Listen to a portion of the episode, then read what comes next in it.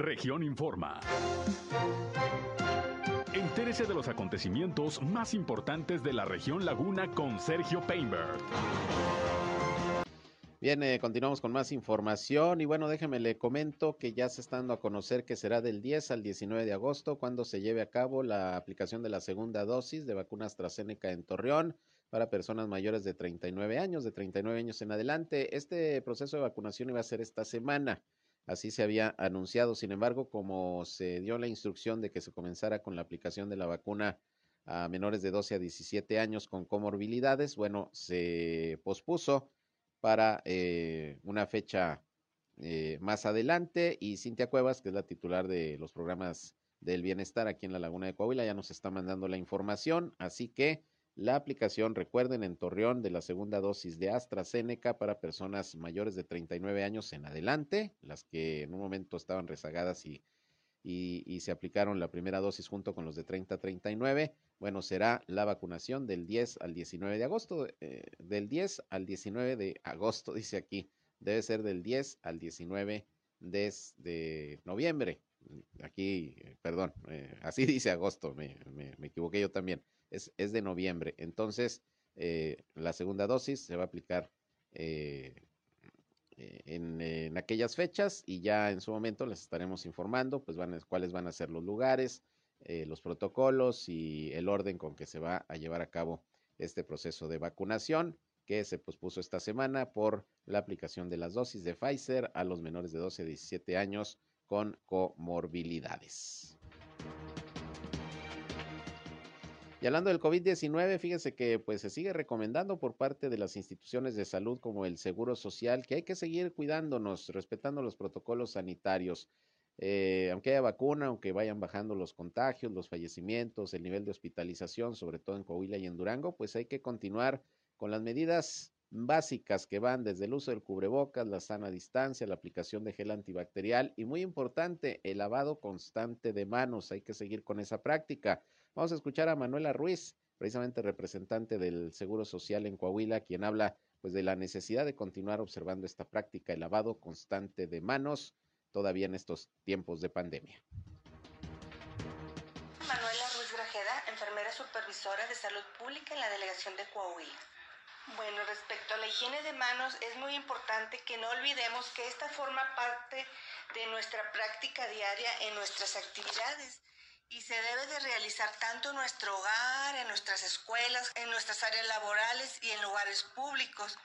El hecho de estar en nuestro hogar no nos hace exentos de que no nos podamos contagiar con algún virus, bacteria, etcétera.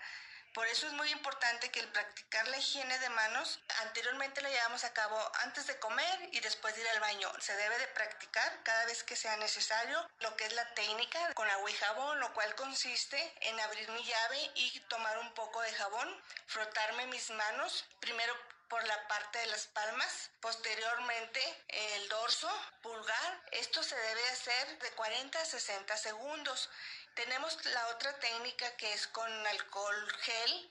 Los virus, bacterias, hongos, etcétera, se quedan en nuestras manos. Entonces, al tener nosotros contacto con otra persona o con objetos que al tener yo contaminadas mis manos, este virus se queda en, en estos objetos y puede permanecer ahí hasta por 14 días. En los niños es muy importante que desde las edades tempranas comprendan que la higiene de manos es una práctica diaria y frecuente. Exhorto a las madres que a los niños en casa les hagan sentir la importancia del autocuidado. Bien, acciones, medidas muy sencillas de higiene, pero que nos van a permitir seguir dándole el combate al COVID-19. Y bueno, fíjese que lamentablemente ayer por la noche está reportando la vicefiscalía en la laguna de Durango, se presentó otro suicidio. Una joven de 25 años de edad se quitó la vida en su domicilio y fue su esposo quien la encontró inconsciente, por lo que de inmediato pidió ayuda a sus vecinos para trasladarla a un hospital. Esto se dio luego de una discusión que refiere esta persona tuvo con su esposa, de nombre Ana Karen, de 25 años de edad. Ella, pues después de la discusión, se encerró en su cuarto, no salía y cuando, pues, eh, eh, abrió la puerta, que estaba cerrada, tuvo que hacer uso ahí de, de algún eh, artefacto, alguna herramienta para poderlo abrir, pues resulta que ella ya estaba prácticamente sin vida, se ahorcó, se suicidó lamentablemente. Y bueno, José Eduardo, de 29 años de edad, pidió ayuda a los vecinos, alcanzaron a llevar a la mujer allá a la clínica 51 del Seguro Social, lamentablemente pues ya arribó sin signos vitales, otro suicidio, pues al parecer por cuestiones de pareja, por pleitos personales y lamentablemente pues eh, aumenta el número de casos en este año aquí en La Laguna de personas jóvenes en su mayoría que deciden por alguna razón quitarse la vida.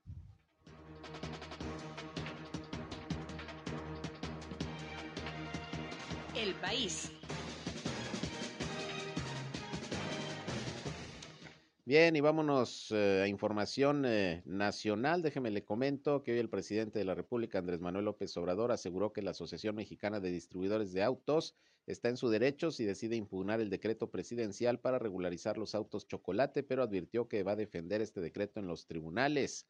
Dijo el presidente que en el caso de los vehículos irregulares se considera que se deben regularizar y se puede probar que se cometen muchos delitos con estos carros que no están regularizados y además es la forma en que mucha gente que no tiene para comprar un carro puede hacerse de un vehículo, por lo que va a defender en los tribunales, si es preciso, dice el presidente, este decreto de regularización de autos, de autos chuecos, porque ya la Asociación Mexicana de Distribuidores de Autos anunció medidas legales, pues para tratar de echar abajo esta medida presidencial. Por otra parte, fíjese que todos los policías y tránsitos del municipio Juventino Rosas en Guanajuato, alrededor de 100, fueron despedidos por la presunta infiltración del crimen organizado, según informó el gobernador Diego Sinué Rodríguez. Comentó que se está tomando el mando de este municipio y se está liquidando a toda la policía municipal y están ya entrando fuerzas del Estado junto con el Ejército y la Guardia Nacional para tomar el control. Esto debido a que se considera que la policía en ese municipio, como quizá también en otros, ha sido infiltrada por el crimen organizado. Por eso tantos hechos violentos y problemas de inseguridad que se están viviendo allá en el estado de Guanajuato. Bueno, y precisamente por esta situación de violencia y de inseguridad, resulta que el gobierno de Canadá llamó a sus ciudadanos a evitar los viajes no esenciales, por lo menos a 13 estados de México, por los altos niveles de violencia y crimen organizado, informó a través de sus páginas oficiales. ¿Cuáles son esos estados? Lamentablemente, mire, pues aparecen Coahuila y Durango, pero también están Chihuahua, Colima, Guerrero, Michoacán, Nayarit, Nuevo León, Sinaloa, Tamaulipas, Sonora, Morelos y Guanajuato. Habremos de esperar la respuesta pues directamente de los gobernadores de Coahuila y Durango que los metieron en esta lista ahora las autoridades de Canadá. Señala el gobierno de este país que los delitos violentos, incluidos homicidios, secuestros, robos de vehículos y extorsiones, continúan aumentando año tras año en México e incluso en destinos turísticos populares y es por eso que debe ser eh, de extrema cautela el viajar también a la Ciudad de México y municipios circundantes en el Estado de México, además de las entidades que ya señalamos. Es una alerta que hace a sus conciudadanos el gobierno de Canadá para evitar, si es posible, viajar a nuestro país. Y por otra parte, el grupo Carso, que encabeza el ingeniero Carlos Slim, informó a la Bolsa Mexicana de Valores un convenio de colaboración y un acuerdo reparatorio con el gobierno de la Ciudad de México y el sistema de transporte colectivo Metro para realizar trabajos de rehabilitación y reforzamiento del tramo metálico elevado de la línea 12 del metro, precisamente de la capital del país, que usted recuerda se vino abajo en un tramo, en el de los Olivos Tezonco, y que dejó, pues lamentablemente, 26 personas muertas y casi 100 heridas. Así que ya, pues, eh, Carlos Slim reporta a la Bolsa Mexicana de Valores que va a llevar a cabo esta obra de reparación de los daños en la línea 12 en un acuerdo con el gobierno de la Ciudad de México. Y como ya le comentaba hace un rato, cuando le presenté la entrevista que hicimos este mediodía con el diputado federal Shamir Fernández, bueno, pues un receso decretado por la presidencia de la mesa directiva de la Cámara de Diputados eh, sigue provocando el retraso del debate de las reservas sobre la miscelánea fiscal o de que los legisladores, como le decía, pues llegaron a los empujones, a los gritos, algunos, eh, algunos golpes, luego de que no lograron el consenso sobre la exigencia de la oposición de que se abriera el tablero de votación. Y bueno, pues así siguen las circunstancias. Como le decía, lo más probable es que, a pesar de que la Constitución dice que la ley de ingresos debe estar aprobada junto con la miscelánea fiscal a más tardar el 20 de octubre, pues seguramente esto no se va a cumplir, pero pues eh, a lo clásico, pararon el llamado reloj legislativo y para los diputados pues no pasa el tiempo. Cuando ya se pongan de acuerdo y se pueda aprobar esto, va a seguir siendo la fecha, la fecha en que deben de, de haberse aprobado estas reformas y la ley de ingresos. En fin, vamos a estar pendientes. Por lo pronto, de a peso se ha puesto el, el caldero político ahí en San Lázaro. El mundo.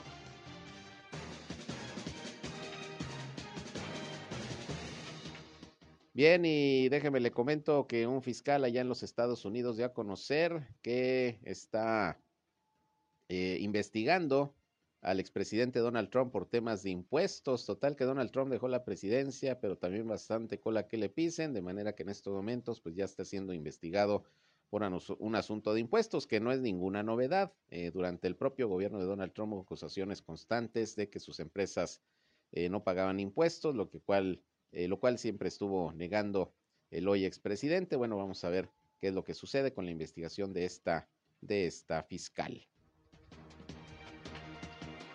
Y en Estados Unidos también se da a conocer que el juicio en contra de Genaro García Luna, exsecretario de Seguridad Pública en los tiempos del presidente Felipe Calderón, pues se llevaría a cabo hasta otoño del 2022 allá en los Estados Unidos dentro de un año. Mientras tanto, el exfuncionario pues seguiría eh, detenido precisamente en la Unión Americana, pero bueno, pues se va retrasando cada vez más el juicio que ya de por sí lleva bastante tiempo. Hasta otoño del 2022 es cuando pues se, le, se le daría seguimiento a este proceso en contra del el entonces hombre fuerte en materia de seguridad del expresidente Felipe Calderón. Con esto llegamos al final de la información de este resumen de noticias, nuestra, tercera emisión de Región Informa. Yo les agradezco como siempre el favor de su atención y que nos hayan acompañado a lo largo de esta hora. Les invito a seguir con nosotros aquí en la señal del 103.5 de frecuencia modulada Región Radio, una estación más del grupo Región, la Radio Grande de Coahuila. Yo soy Sergio Peinbert, usted ya me conoce, ya mañana jueves. Les espero como siempre para informarles en punto de las 8 a.m. en nuestra primera emisión. Que tengan muy buenas noches.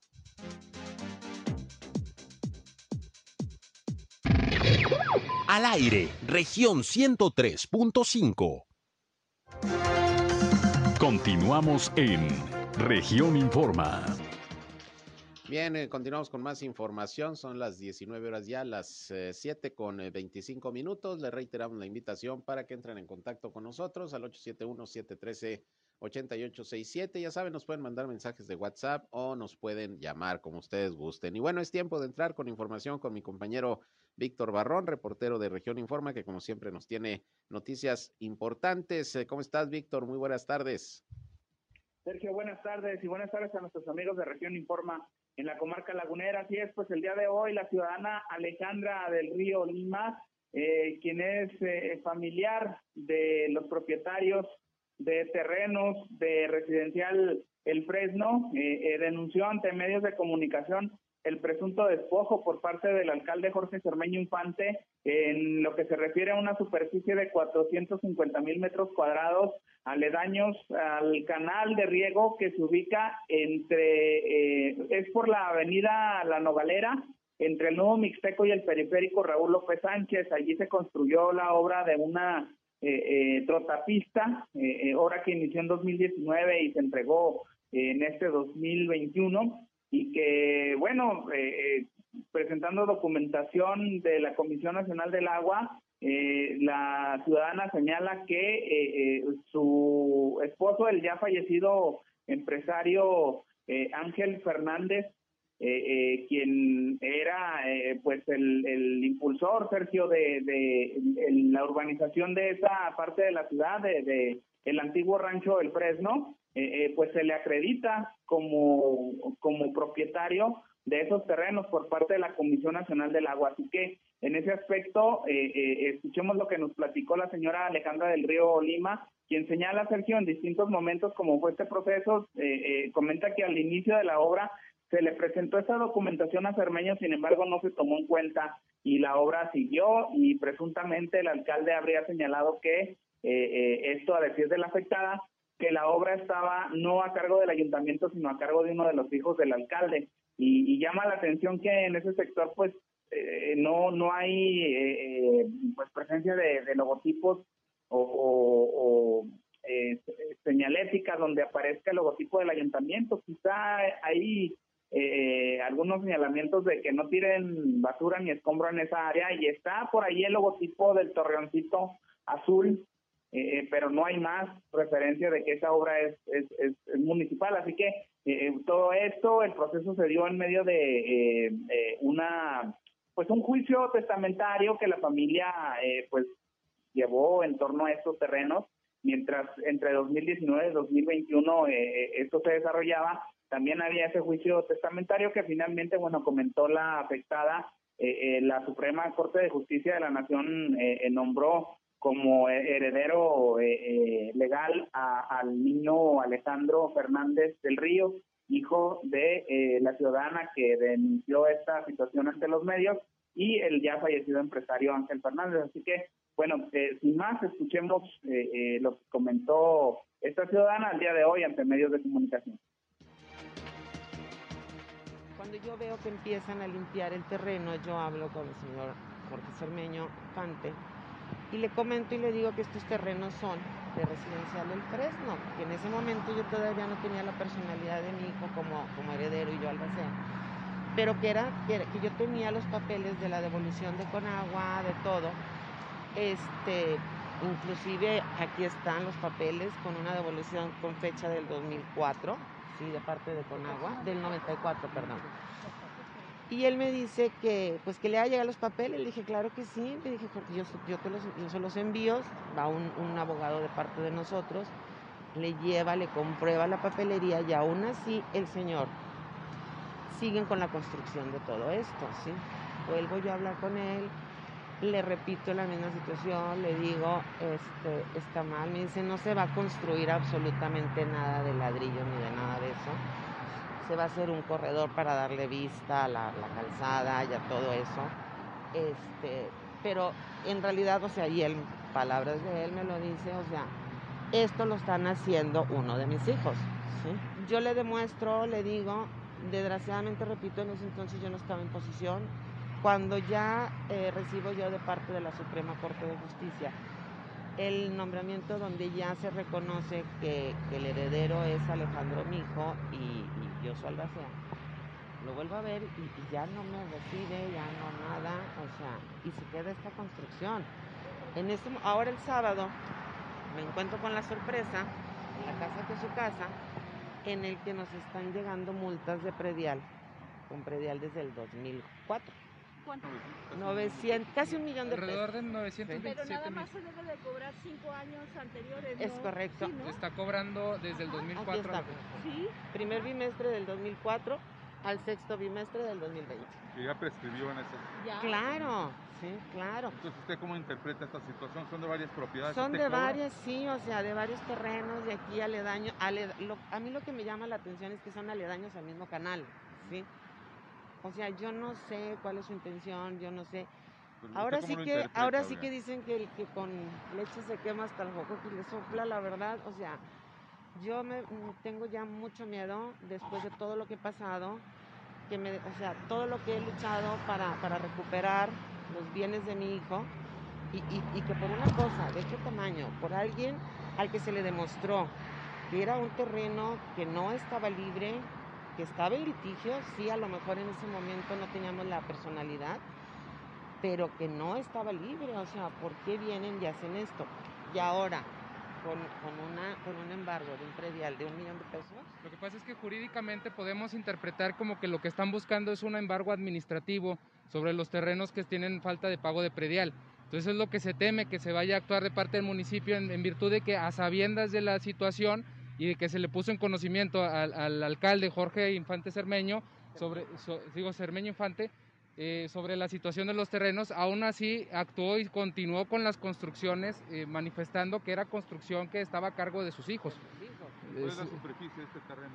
En total aproximadamente son 45.500 eh, metros cuadrados aproximados. Entonces es un agandalle por parte del municipio. Exactamente. A eso es a lo que yo tengo muchísimo miedo. Es lo que me están demostrando con esto. Por eso lo, quiero, lo quise hacer público. Por eso me atrevía a pedir ayuda ya pública. O sea, de que se me hace una injusticia, la verdad, o sea, sí. Este, ¿Usted qué está pidiendo así? ¿Ya está hecha la obra? Ya ¿Que se le pague el la- terreno? o que se pague el terreno o, o, o- o no sé, o que venga a quitar o no, no, no entiendo sí cuál es su idea. ¿A quitar todo esto? Exactamente. O sea, ¿cuál es su idea, como dice el licenciado? ¿Cuál es su idea? ¿Cuál es todo esto? O sea, ¿sí? Entonces eso es un despojo, abogado. Es un despojo. Eso es un despojo a todas luces, no hay, no hay otra situación. Porque eh, incluso, el- insistimos, el alcalde se le hizo de conocimiento de la situación de los terrenos y aún así él procedió a, co- a construir esto. Entonces se, se está invadiendo un terreno que no es propiedad del municipio, que tiene un propietario que inclusive, si se fijan en las propias multas, están a nombre de Ángel Fernández Madrazo. Entonces tienen un propietario, ellos lo conocen porque obviamente ellos manejan esa información y, con dolo se están apropiando de un terreno que, que no es de ellos. Por lo tanto, sí hay, una, hay materia para que se investigue el despojo correspondiente. Bien, pues ahí está hecha la denuncia de esta ciudadana ante los medios de comunicación, Víctor. Y bueno, pues tengo entendido que por ahí ya se le preguntó al presidente municipal, bueno, ¿qué, qué hay con este caso?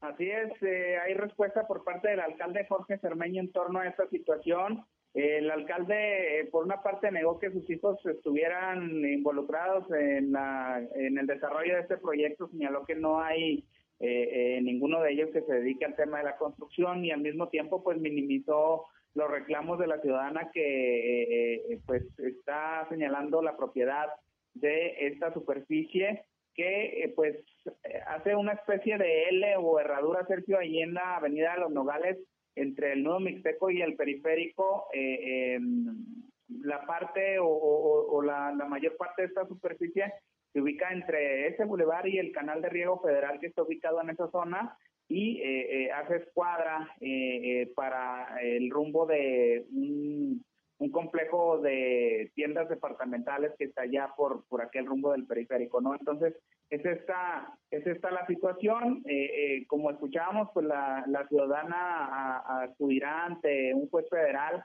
para eh, solicitar el recurso de amparo y al mismo tiempo denunciará los hechos ante la Fiscalía General eh, de Coahuila eh, por este eh, presunto despojo de estos terrenos que ya señalábamos su ubicación y bueno pues eh, el alcalde eh, eh, pues eh, minimizó estos estos reclamos Sergio y, y, por ahí ironizó un poco con, con lo que con lo que señala esta ciudadana que eh, pues presentó esta documentación y simplemente eh, eh, el alcalde no tomó en cuenta esa parte y bueno sin más escuchemos algo de lo que comentó este mediodía en Torreón.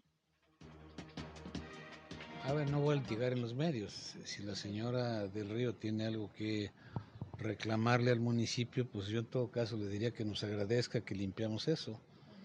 Y en todo caso habría que ver si en un futuro alguien quisiera construir ahí, no, no, no lo va a poder hacer. No hay manera. O sea que no entiendo el reclamo. Yo sé que la familia eh, de ella, pues eh, han sido dueños de todo lo que es el Fresno.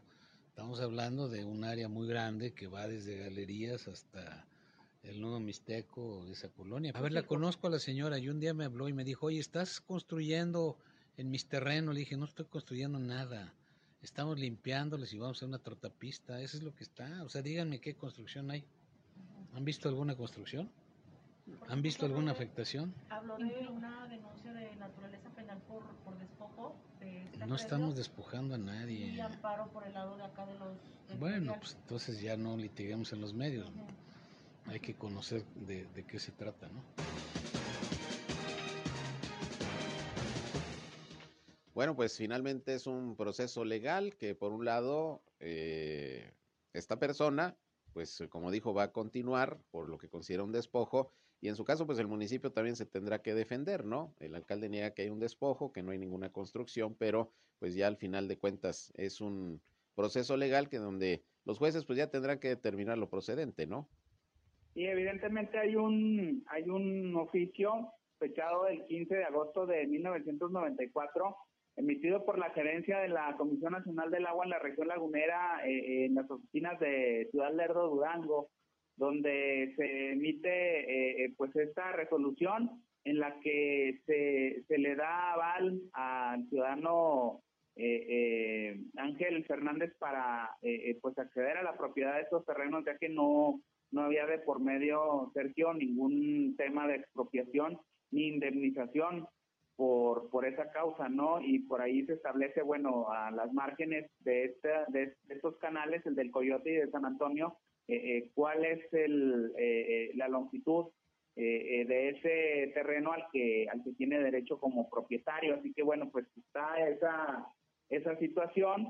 Y bueno, pues obviamente el equipo jurídico del ayuntamiento también deberá de entrar a esta situación. Por ahí escuchamos en la parte de la que hablaba la, la ciudadana Alejandra del Río, el temor es que se agote el tiempo antes de que concluya o llegue a su fin esta administración, que le quedan poco menos de tres meses. Y bueno, este proceso se dio así, de esta manera, eh, eh, con, con ya casi el tiempo agotado para que finalice la administración de Jorge Cermeño Infante como alcalde de Torreón y pues el temor es ese, ¿no? Que finalice y, que en la próxima administración, bueno, pues no no se le dé seguimiento a este a este tema que, pues nació y tuvo que ver aquí en la administración que se encuentra en curso. Así que esta esta, esta situación, repetimos, eh, pues se trata de la familia que eh, pues tiene que ver con la propiedad de este de esta zona urbanizada ya donde pues hay una buena cantidad también de locales comerciales eh, en, en, la zona del Fresno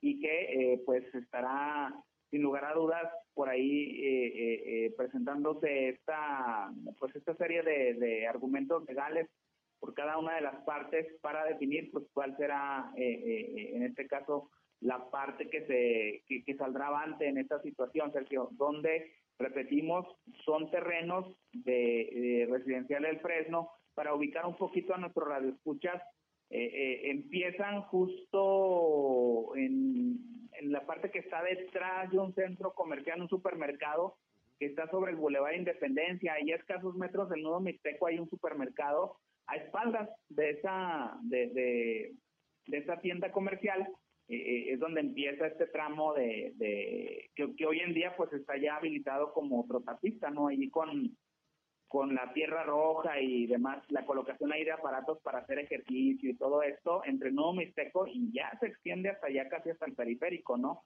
Por allá, por, por aquellos rumbos del bulevar La, la Nogalera. Así que eh, eh, un poquito ubicando a nuestros escuchas en el tema geográfico, ahí es donde se da esta situación.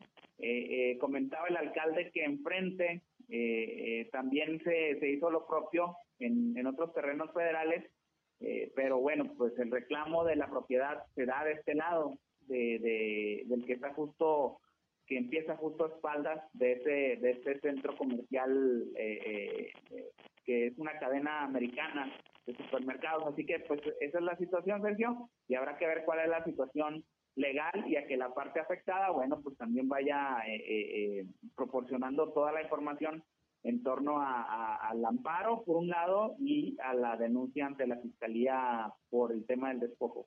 Muy bien, pues vamos a darle seguimiento como siempre. Por lo pronto ahí están las dos caras de la moneda, la denuncia, la respuesta de la autoridad y bueno, en el terreno legal, pues estaremos pendientes a ver finalmente cómo se procede. Víctor, como siempre, gracias por la información. Sergio, muchas gracias y buenas noches ya a todos nuestros nuestro escuchas. Nos escuchamos el día de mañana con más información. Eh, eh, un saludo cordial, pásenla bien. Así es, igualmente, gracias Víctor. Buenas noches, Víctor Barrón, mi compañero reportero aquí en Región Informa. Vamos a ir a una pausa más y regresamos 19 horas ya 7 con 41. Volvemos.